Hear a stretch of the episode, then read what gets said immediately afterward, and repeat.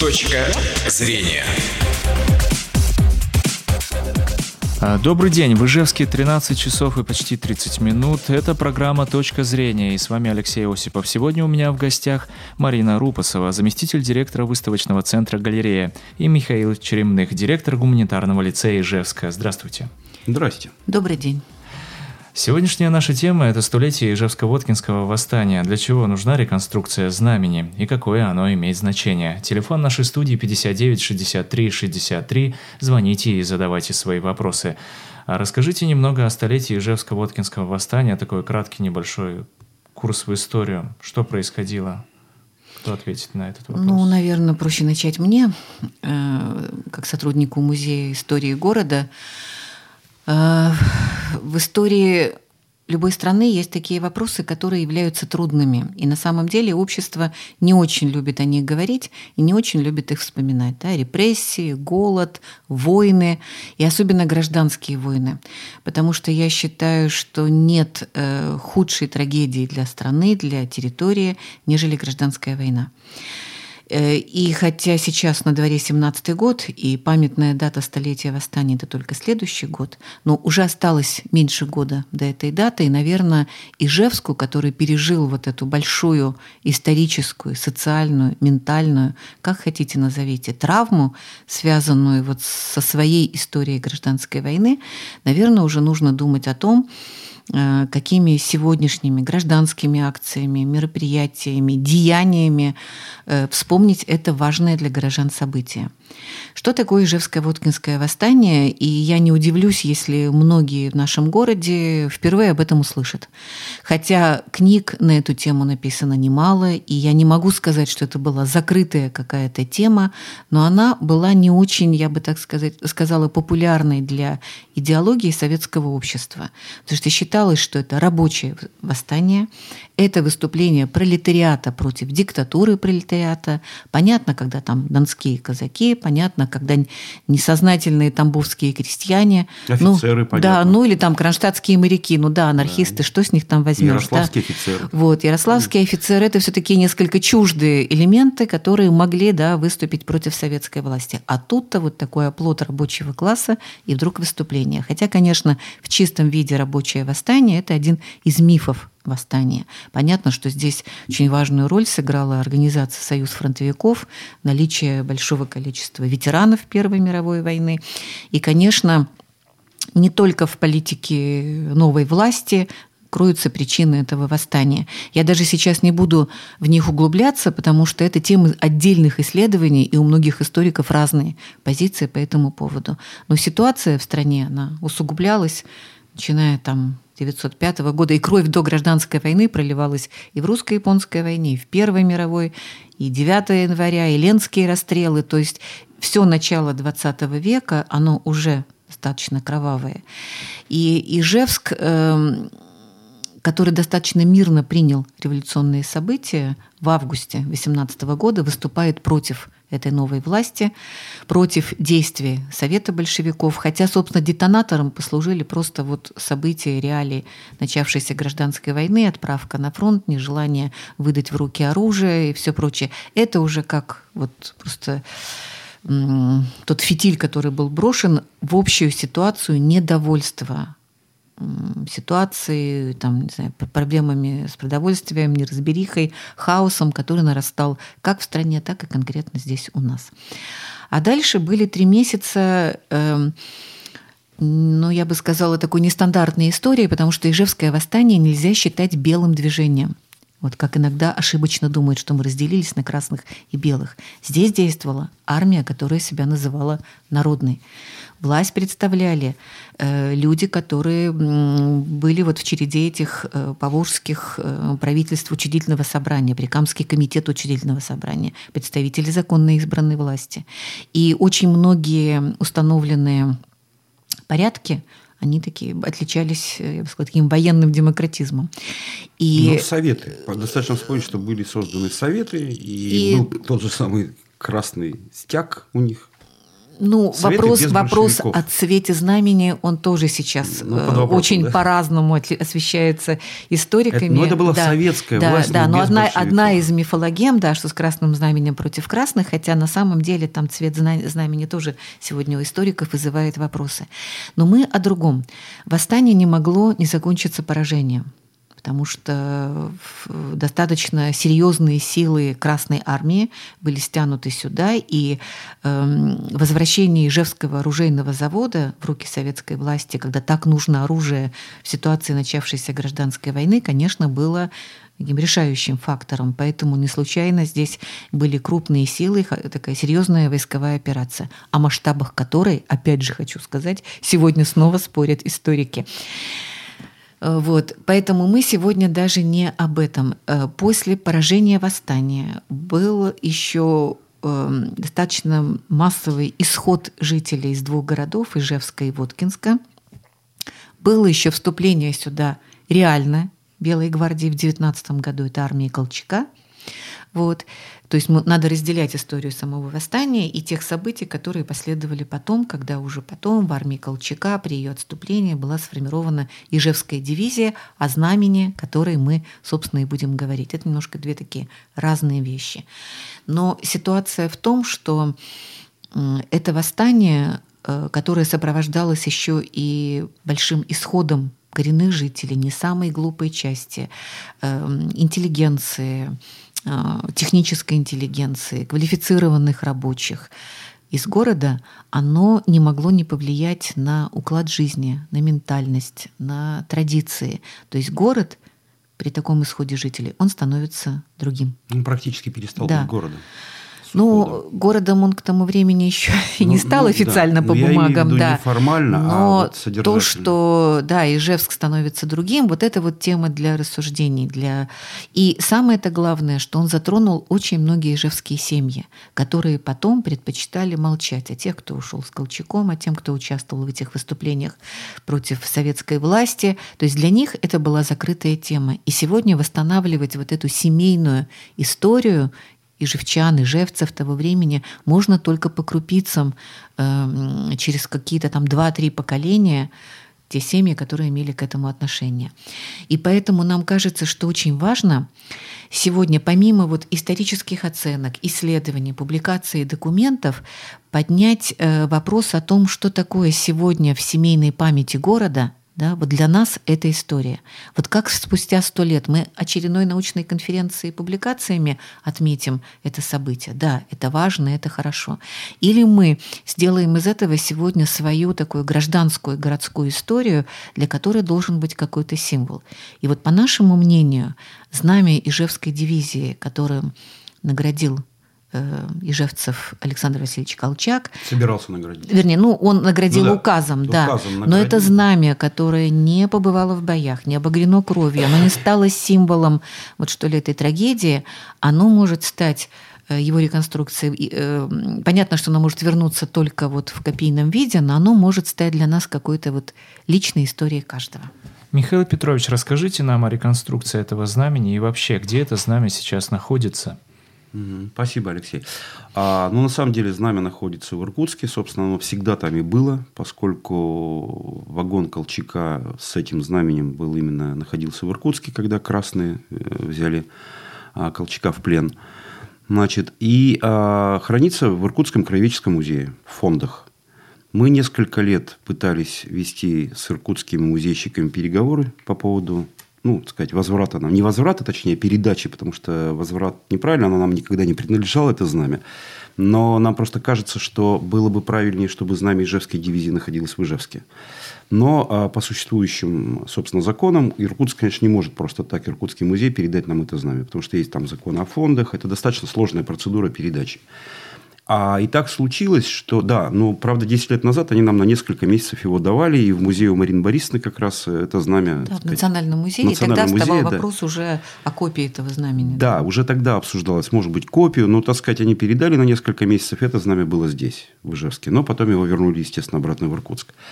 И так случилось, что как раз этим летом, собственно, в августе месяце я оказался недалеко от Иркутска, Кстати, поехав туда, я попросил у Марины Борисовны все контакты Иркутского музея, предполагая, что, возможно, я смогу там оказаться. И действительно, вот прям, ну, какое-то очень удивительное событие, даже по дате.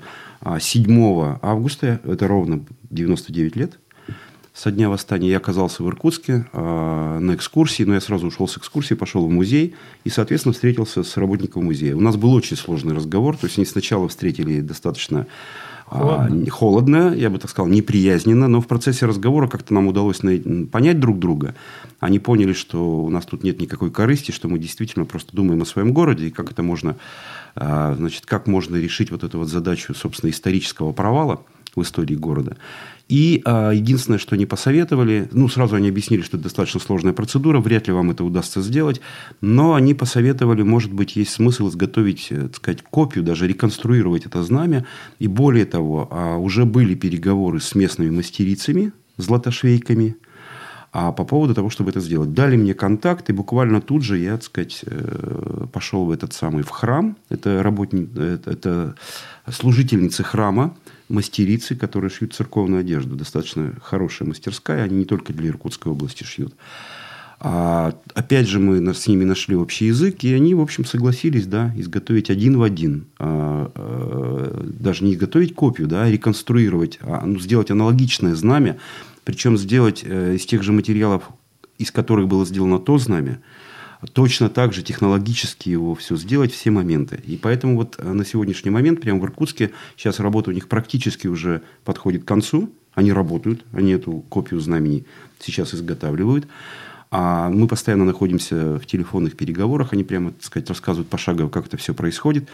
Вот, э, удивительно, они просто реально с этим знаменем работают мастерицы. Они делают его не по фотографиям? Нет, а... они делают натурально. То есть, они в фонде находятся, они берут это знамя в руки, они смотрят все стежки, как там сделано. И удивительно даже, потому что знамя было сделано а, в ситуации гражданской войны, и понятно, что те, кто его изготавливал, они торопились. И, например, не всегда делали аккуратно. Ну, то есть, кривые стежки. Так вот, они воспроизводят все эти стежки кривыми, как было сделано знамя.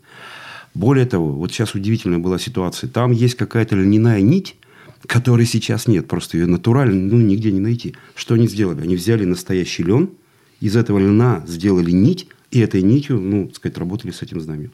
То есть, все просто один в один. Причем а вот та а, женщина, которая, собственно, является у них самой главной да, мастерицей, Галина Михайловна, она э, подобрала команду э, очень профессиональных мастериц. Например, она некоторых из них не нашла в Иркутске.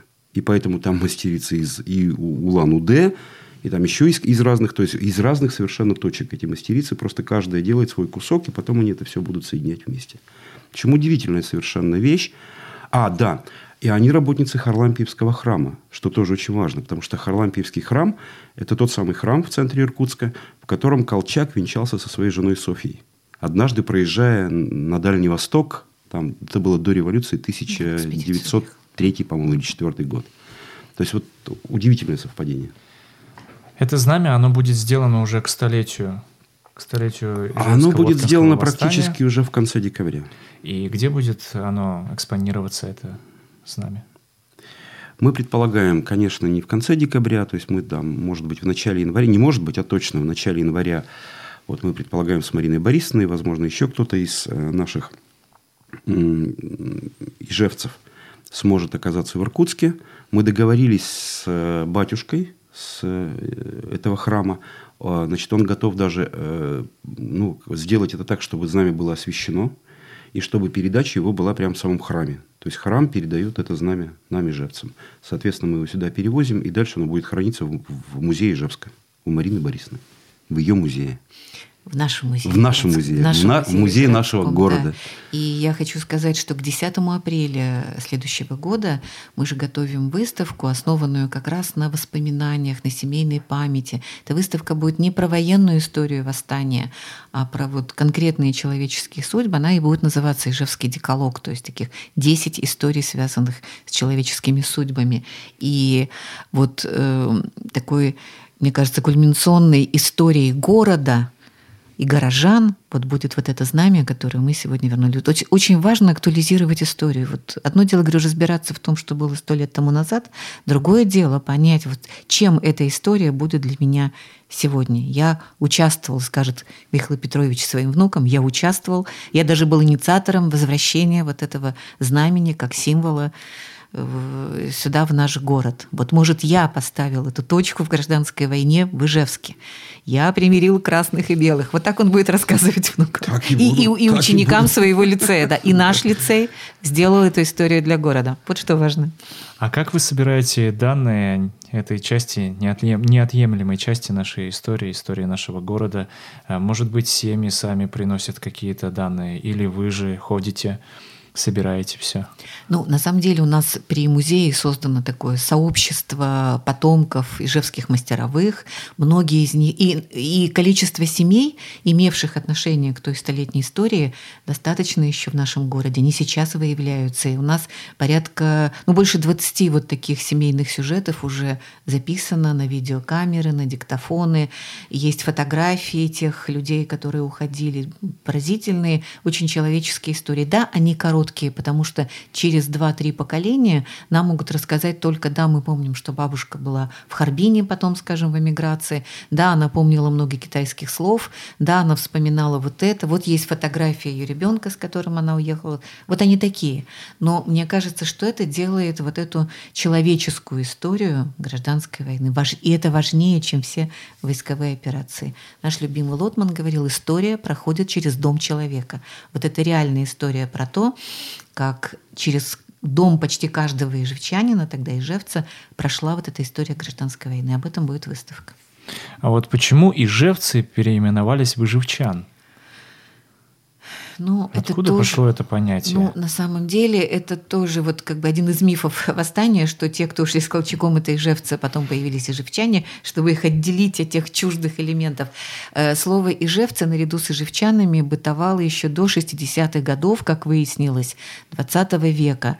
Э, это связано просто с нормами русского языка, когда вот, вот это что это там, суффикс, Михаил Петрович, вы филолог, да. чане стал употребляться гораздо чаще в названиях э, жителей других городов. И, естественно, был перенесен и на ижевчан. Вот. А То вы... есть тут нет идеологической подоплеки, я так полагаю. Хотя нам тоже хотелось так думать. Но нет. А вы не планируете снять из этих небольших э, фильмов один большой документальный фильм? А, по-моему, так, Данил, такая сейчас, Данил из... сейчас этими занимается. Э, Никита. О, Никита, Никита простите. Сморкалов да, делает да. сейчас такое авторское документальное кино, он записывает тоже эти истории, он помогает нам в записях, в монтаже, так что абсолютно такой, такое авторское кино будет а да, где... Никита да. просто действительно, у него уже несколько есть сюжетов, и, собственно, он сейчас вот он как раз снимает интервью, такие большие, достаточно, не, там, не минутные интервью, да, там минут на 20, и потом он будет делать такой полномасштабный фильм. А где можно увидеть все эти записи, все эти кусочки нашей истории?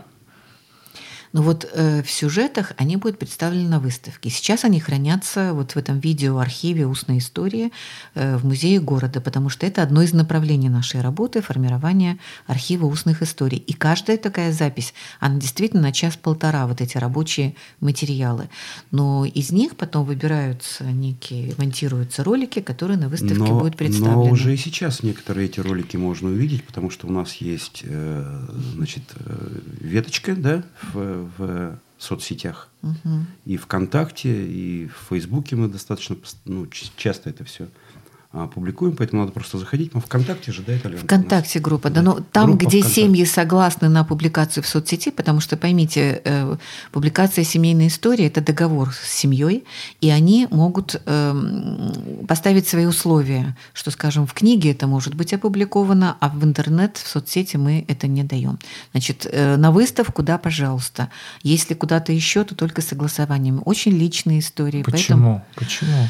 Ну, как право каждого человека э, ставить некие рамки распространения этой истории. Мне кажется, это, это их... семейная история, поэтому ее должны ну, знать, наверное. Ну, все-таки. Это вот. право семьи решать право семьи, да. Да, границы распространения их семейной истории. Кто-то Но не любит личное выносить на да. публичное. И в этом смысле интернет э, иногда вызывает опасения, тем более, что среди наших э, информаторов, э, интервьюеров, они достаточно много пожилых людей, которые осторожно относятся к этому ресурсу, и поэтому они могут ставить такие ограничения. И мы обязаны это учитывать. Приходите в апреле на выставку, мы максимально покажем это все. То есть музей Ижевска будет той площадкой трансляции этих семейных историй.